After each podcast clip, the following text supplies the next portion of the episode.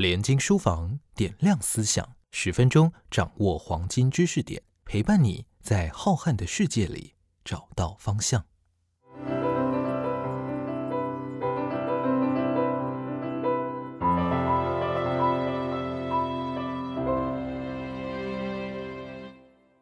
欢迎收听联经书房点亮思想。大家好，我是涂峰恩。今天我们要聊聊联经出版在今年度出版的一本新书，叫做《看得见的台湾史》。那今天跟我们一起参加这个节目的呢，是这本书的主编苏峰南。那峰南其实目前任职于国立台湾历史博物馆，因为这本书的策划其实也是国立台湾历史博物馆。今天很高兴峰南可以一起来跟我们聊聊这本书在这个啊制作过程当中的一些想法。欢迎峰南。Hello，大家好，我是风南。后来，我想请你先跟大家介绍一下啊这一本书的内容，特别是这本书其实是一个啊我们刚刚提到台史博的一个策划，在写作上有一个很特别的地方是，它是很多馆员共同的所谓的共笔嘛。那大家可能一般读者不见得知道所谓这种共笔写作是什么意思。那你可以分享一下这个书整个制作写作的过程。过程当中，包括这个共笔这么多啊，有十几位馆员共同投入，那中间有没有什么样的挑战，或是觉得特别有趣的地方？这本书的内容，大家如果看到的话，就会发现说，它跟一般书是单一作者不太一样。这本书有很多的作者，所以我们把这样的一个写作的模式称为是所谓的共笔。那共笔跟单一作者写的内容跟方法，当然会有比较不一样的差别哦。那我们呃在这本书里面采用共笔这样一个一个模式，当然会是想要来去特别来去处理一些在共笔在合作共写的过程当中才能够处理的问题。那我想这个问题大概会有两种，一种就是共笔就是一个团体的书写，我们找了一群呃愿意一起来参加写作的这样的馆员，然后我们一起来为这样的一本书各自来写各自的一个文章，那最后把它集结成一本书。那在这样的一个模式之下，会有一个主要的框架，比方说是地图，或者是我们想要处理空间这个议题。在这个框架之下，每一位作者都可以用他自己的文章一起来参与书写跟参与写作。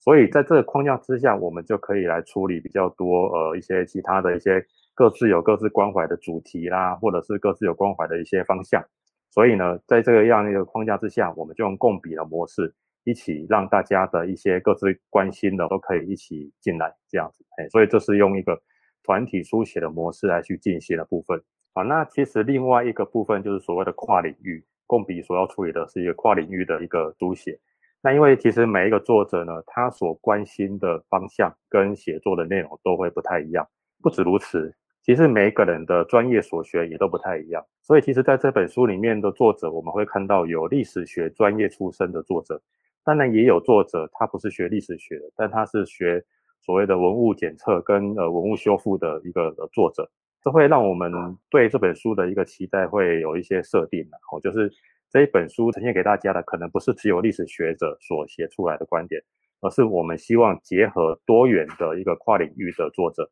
然后共同一起来研究馆内的文物或者是馆内的地图。然后将这样的一个解读的成果来介绍给大家。呃，我们会是想要透过团体书写以及跨领域这两种这样的一个模式，那来进行共笔的一个模式，然后将这本书的内容来做一个呈现。那我们前面已经提到了这个书的啊写作形式，其实跟一般的这种单一作者的方式很不一样。那接下来我觉得我们需要谈谈这个书的内容吧。啊，我们一开始有讲到书名其实叫做《看得见的台湾史》，这个概念就很有意思的，就是我们一般读台湾史，可能哎怎么会是看得见的啊，而不是比如说我们可能在文字上读到的这个啊历史的一些叙述等等啊。我想一个很重要的原因是这本书啊，我很希望可以凸显啊台史博的很多重要的馆藏嘛，从馆藏出发去探索台湾历史到底是怎么一回事。看得见的台湾史其实是一个啊一套三册的一个计划，那这是第一册。啊，主题是空间篇，就从空间的方式来重新认识台湾历史是怎么一回事。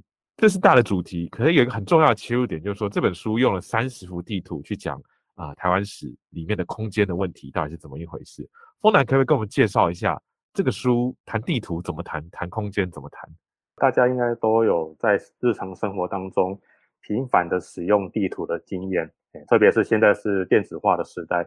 那我们可能每天吃饭呐，或者是每天要去什么地方，都要先打开手机，然后打开 Google Map，然后去在那个电子地图上面检索啦，或者是查询我们等一下要去什么样的地方。所以其实地图这个东西，不管是在现在或者是在以前，其实都会是人们想要去理解，或者是去探索，或者是去决定行动的一个非常重要的一个资料，或者是非常重要的一个工具。从以前到现在都一样啊，人类在为了要在空间这个空间跟环境里面生存跟活动，所以还是得要去调查跟认识空间的各种的资讯。那这样的资讯呢，就会透过地图的制作来去呈现，或者是来去呃传承。不管在什么时候，其实地图的形式都会各种不同的变化，但是它主要的还是在处理所谓的空间跟环境的这样的一个讯息了。像是空间或者地图这样的一个课题，其实对于历史学来讲，又是另外一个比较不太一样的一个材料。哎，因为其实正如我们所知，比较传统的历史学，它主要还是在处理文字的文献，但其实呃，人类所遗留下来的一些相关的材料哦，其实除了文字文献之外，还有另外一个很大的部分，也就是所谓的非文字的文献。它不是用文字的形式把线索给留下来，而是用其他不同的方式来留下来。哎，那这些当然就会牵涉到所谓的，比方说口述啦、音声啦、图像啊、器物等等的。当然，地图这样的一部分，它里面会有文字，但是它有另外一个很重大的部分，当然是在于它用图像去表现。人们对于空间或是对于知识的一个理解跟探索，不只是对呃泰史博而言啊，可能就是对历史学而言，其实地图这个部分会是另外一个更值得我们去关注，或者是更值得我们去解读的一个历史的一个材料。所以其实也是因为这样的一个出发点，泰史博想要规划一个看得见的台湾史的这样的一个书系，要强调所谓的看得见，因为呃在文字文献里面，文字虽然会。对过去的一些现象或是过程，利用文字的方式来记载跟描述下来，但其实映入我们眼帘的，基本上都还是那些一个一个的文字。文字的背后是描述一个什么样的画面，或者是什么样的一个空间，我们还是得透过自己的一个呃理解跟想象，试着去想象那个大概是一个什么样的画面。但像地图这样的一个材料就不太一样，它很具体的把一个空间或是一个环境。或者是一个场所的空间的样貌，直接的就描绘出来。在看的地图这部分，就主要是在看图跟文，而且比较重要的是在看那个图本身这样子。我觉得它还蛮适合我们所提出的这样的一个概念，叫做看得见的台湾史。所以我们在看得见的台湾史的第一集，我们就用地图这样的一个材料来去带大家一起来探索，到底地图本身在表现的。内容是什么，以及它背后对于人们对空间的关注跟真的是想象到底是什么？那我们挑选哦，台史博物馆场里面将近三千多种类的一个地图的文物里面呢，挑选了三十件放到这本书里面来。那我们其实想要用这三十件的一个地图呢，来做一个比较基本的一个介绍。那带着大家从五百年前最早的一个地图，然后一直到当代，整个看下来，来看一下。台湾的空间或环境，在整个呃人类的一个发展过程当中，是有一个什么样的一个形式的表达表现？那背后会藏着什么样的故事？是用这样的一个方式来去把这本书给编辑起来。那希望能够透过这样的方式，来跟大家来互相的分享台湾史的一个不同的观点的一个。呃，理解的一个方法。方兰刚刚提到一个很有趣的呃事情，是说在台史博其实收藏了近三千幅的地图，对不对？古地图。那啊，其实各种形式的地图呢，不见得是所谓我们啊讲的这种或想象中的古地图。所以地图其实是台史博整个馆藏里面很具特色的一块。所以我也很好奇，能不能多谈谈这个部分，就是说台史博为什么会有这么多特殊的地图？那我们这一次当然。从里面这个精选严选了三十幅，其实很有代表性，而且就像我刚刚讲的，不是单纯大家想象中好像只是古地图而已。其实从古到今，然后类型有非常多样，可不可以也多讲一下？这三十幅地图里面有哪些其实比较值得一提的，或者你印象比较深刻、特别值得这个啊听众朋友去这一窥究竟？台史博在进行所谓的台湾史的一个，不管是研究或者是收藏。它可能会跟大学或者跟研究机关不太一样，可能大学或研究机关所进行的历史学最主要的一个依选的材料还是文字的文献，但在台史博这边，因为台史博是一个博物馆，所以有这样的一个因素，而使得博物馆在面对所谓的历史材料的时候呢，呃，它所面对的可能就不会只有所谓的文字材料，它所面对的材料会是比较多样的。那可能会是呃口述历史用讲的，而不是用文字记下来的这样的一个口述史，或者是音声啊，或者是图像，或者是器物等等。地图当然也会是台史博所面对的各种非文字材料里面的其中一个重点。那其实台史博差不多在呃二十世纪初期，就是那时候其实还没正式开馆，那个时候是筹备处。那在筹备处时期呢，台史博就已经开始在关注地图的收藏了。所以大概会是在二零零一、二零零二年的那个时候，台史博就已经开始在进行地图的关注跟收藏，然后一直到现在才累积出这三千多幅，呃，应该可能不止三千多件，应该还有更多。这三千多件呢，其实这样看起来，其实算是已经数量非常庞大的一个地图的一个收藏这样子。也是因为这样子，所以其实这样的一个收藏量，在目前国内算是屈指可数的了，算是蛮厉害的这样的一个成果。那当然也变成了台史博的一个各种收藏品的一个代表性的一个种类这样子。那当然，其实这样的图非常的多，然后三千多幅。那我们其实从里面精挑了三十幅地图。那其实这三十幅地图，我们其实有一个考量，哎，就是我们也是从呃它的不同的形式，或者是从它的不同的地点，甚至是从事不同的时间，从五百年一直到现在，我们希望用这三十幅地图，简单的来串起一个像是通史的一个概念。大家可以从第一幅，然后一直往后看看看看看，它的时间的顺序是一直往后排列的，一直排列到现在，串起来大概就是一个比较。简略的一个台湾的一个呃历史发展的一个顺序，但是每一幅地图都有它所能够代表的时代的背景跟意义。这三十幅地图其实各有各的形式跟种类了哦，不只是印刷的地图，也有手绘的地图，不只是比较精确的实测的地图，也会有以前的那种用手画的很像一幅山水画的这样的一个图，其实各种形式都有。那这里面，呃，我们可能不会只有呈现画地图的人是所谓的政府，或者是是所谓的专业单位所画的地图。哎，我们觉得地图这个东西，既然跟大家这么有关联的话，应该也许大家也自己也可以画地图。这本书里面，我们还特地挑选了两件的那个地图呢，它是由社会大众。以及特别有一幅图是一个小朋友所画的地图，小朋友画的地图哦，呃，大家都有机会的话可以翻翻看这本书，其实都还蛮有趣的了哦。小朋友画的地图当然不会像我们所一般所认知的地图那样的非常的精美、非常的漂亮、非常的细致。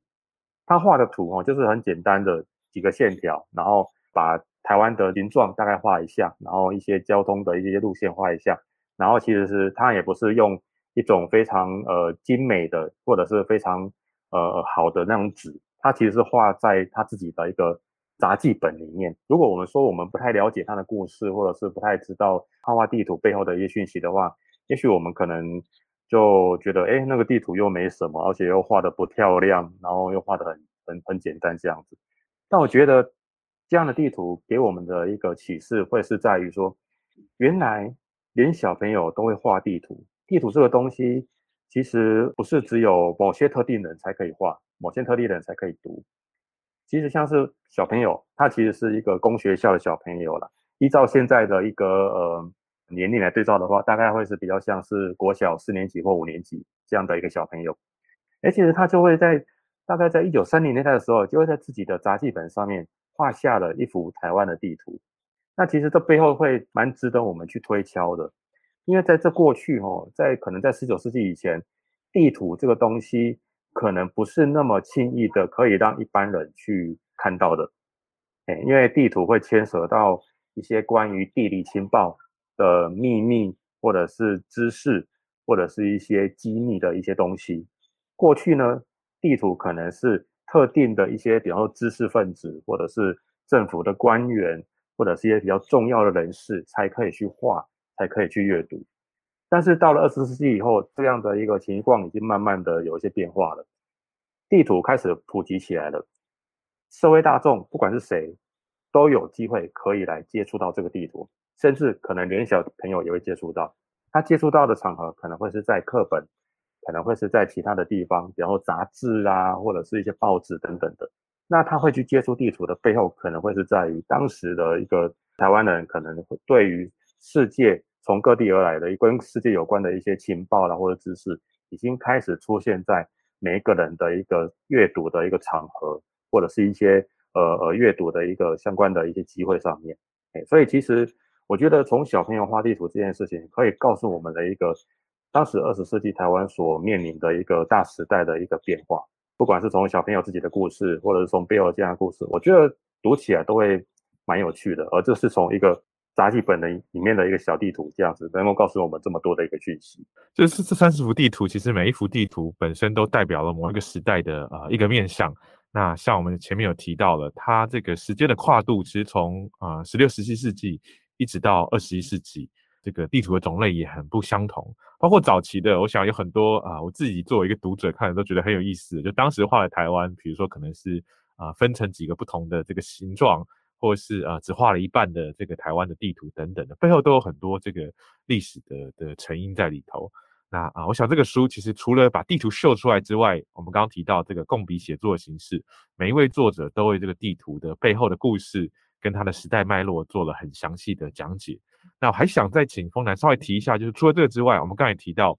像是这科学检测的这个呃馆内这种技术的人员也参与在其中。其实我们也规划了一个这个算是书里面的片段啊，每一章节都有一个这个地图放大镜，就是让大家更可以深入的看一下这地图上面的一些这种细节的部分，是不是这样？大家如果来翻一下这本书，就会发现说，哎，平常我们看地图哦，那个地图其实是很大张的。或者是看一些地图集，哎，就是各种地图编成一本书的时候，呃，它的开本哦，它的尺寸其实也都蛮大的。但是因为我们这本书想要规划的，其实是一种好看、好读或是好收藏的这样的一个目标啦。哦，所以我们这本书虽然是跟大家讲地图的故事，但是它印的书，它的尺寸呢，还是跟一般市面上的书一样，哎，因为。它就是一本便利翻阅跟便利阅读的这样的一个取向。那这样的一个书的尺寸的设计哦，不免就是会也是会有缺点的哦，就是里面提到有关于地图的一些部分，我们可能很难用所谓的比较大的一个这样图的一个版面来去呈现给大家看。大家可能会觉得说，哎，那其实可能有一些哈地图的细节可能没有办法看得那么清楚。那关于这个部分呢，其实我们也想了一些方案来做一点呃补充，然后第一个当然就是我们在这三十幅里面选了两件地图比较能够值得大家来细看或者是来做展示的地图，我们学了两件来做比较大的一个尺寸的一个复刻，所以其实大家如果有呃拿到书的话，就会发现哎有两张图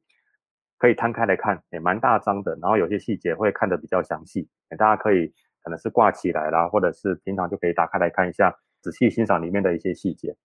那当然，我们也搭配了台湾历史博物馆的典藏网，是一个馆藏文物的一个检索系统。我们在那个典藏网下面有开辟了一个看得见的台湾史空间篇的这样的一个专区。我们有把这三十幅地图的基本的讯息跟比较大的图档，也都可以在那个文物典藏网上面来做检索跟线上阅览。那如果大家有兴趣的话，也可以到。台史博的典藏网上面来去做一个线上的一个阅览，那当然还有第三个方向，也当然也是最主要的一个方向，然后就是我们在书的内容里面，除了内文的一个呈现之外，我们还安排了一个比较趣味的小专栏。这个小专栏呢叫做地图放大镜。我们在内文做了一个比较简单的介绍之后，其实地图里面还有非常多非常多有趣的一些细节，利用这个专栏呢，挑选地图里面的细节。就像我们带大家拿着放大镜，然后看地图，让一些细节小地方可以透过放大镜再放大出来，做更进一步的一个或更详尽的一个介绍。这是我们在内文之后再用一个专栏放大镜加那个专栏来跟大家介绍的一个最主要的一个目标了哦。那这个地图放大镜里面，我们会介绍一些相关的一些细节，然后用所谓的一个比较历史学的方式，再来跟大家做进一步的介绍。那当然还有另外一个部分，就是会跟博物馆做历史学研究的一个比较特别的性质有关了哦。就是博物馆其实在做历史学研究呢的内容呢，跟成员哦，不只是历史学的人，刚刚其实有跟大家所分享到的，也会有跟呃文物修复或是科学研究的人有关系。那其实一件文物除了去解读它本身所蕴含的一些文字或图像的线索之外，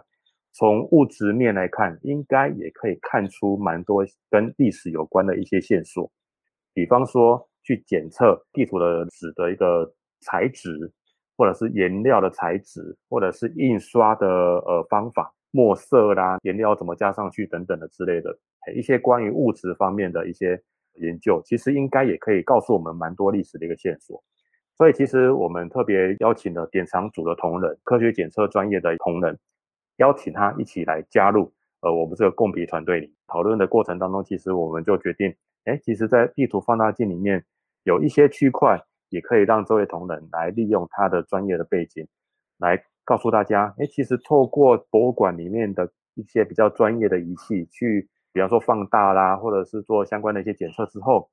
我们能够从里面看出哪一些跟这个地图有关的一些线索跟讯息，这其实会是一个我们想要透过各种跨领域的合作，透过不同的一些方法，让呃这个文物本身的一些线索，能够让大家一起来做综合性的一个理解跟综合性的一个认识。那其实这样一个认识方式，我觉得也许可以让我们对于文物这样的一个材料本身呢。会有更多不同的一个认识的方法，甚至是我们可以从里面看到更多文字文献或者是其他的文献所讲不出来的、所没有记载的一些相关的讯息。哎，所以这个是呃我们规划地图放大镜所想象的一个希望达到的一个效果。好，那今天这个节目的最后，想再请教风南啊一个问题，就是说你觉得啊我们的读者来看这本书，你希望他们可以从其中。得到一些什么，或是看了书之后，你觉得他们对于台湾史的认识会产生什么样的改变，或者新的一些啊灵感吗？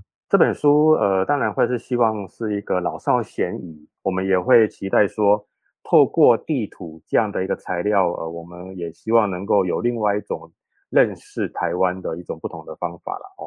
大家如果有机会的话，翻过书的话，就会发现说，哎，其实过去跟台湾有关的地图非常多。个几百几千幅，甚至几万幅可能都有。那每一幅地图所描绘的台湾，其实都可能不太是完全都非常的精确，非常的细致。它不是每一幅都像我们现在所看到的 Google Map 内容这么的精确，或者是内容这么的详细。甚至于每一幅地图里面的台湾，它的形状可能也都不太一样，有的长得很像我们现在所认识的这个样子。但是有的呢，可能是跟我们所现在所认识的台湾的样子不太一样。但我觉得，呃，不管是一样或者是不一样，它基本上都给我们了一个台湾是这种千变万化的这个样子。但这个千变万化背后到底是一个什么样的背景？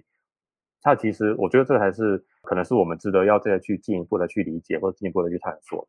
我觉得大概有两个方向可以让我们从这些地图里面去思考的。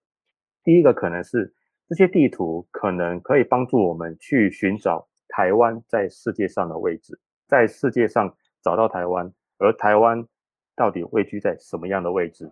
在这样的位置之上，怎么从过去从五百年前，然后一直发展到演变到现在这个样子？所以我觉得在地图上或者在世界上找台湾，透过地图在世界上找台湾，会是一个蛮有趣的一个方向吧。第二个方向，我觉得更值得我们去思考的啦，哦，就是这些地图可以帮助我们来回答到底台湾是什么？台湾是什么？是一个大灾问，但是可能也会有几个方向，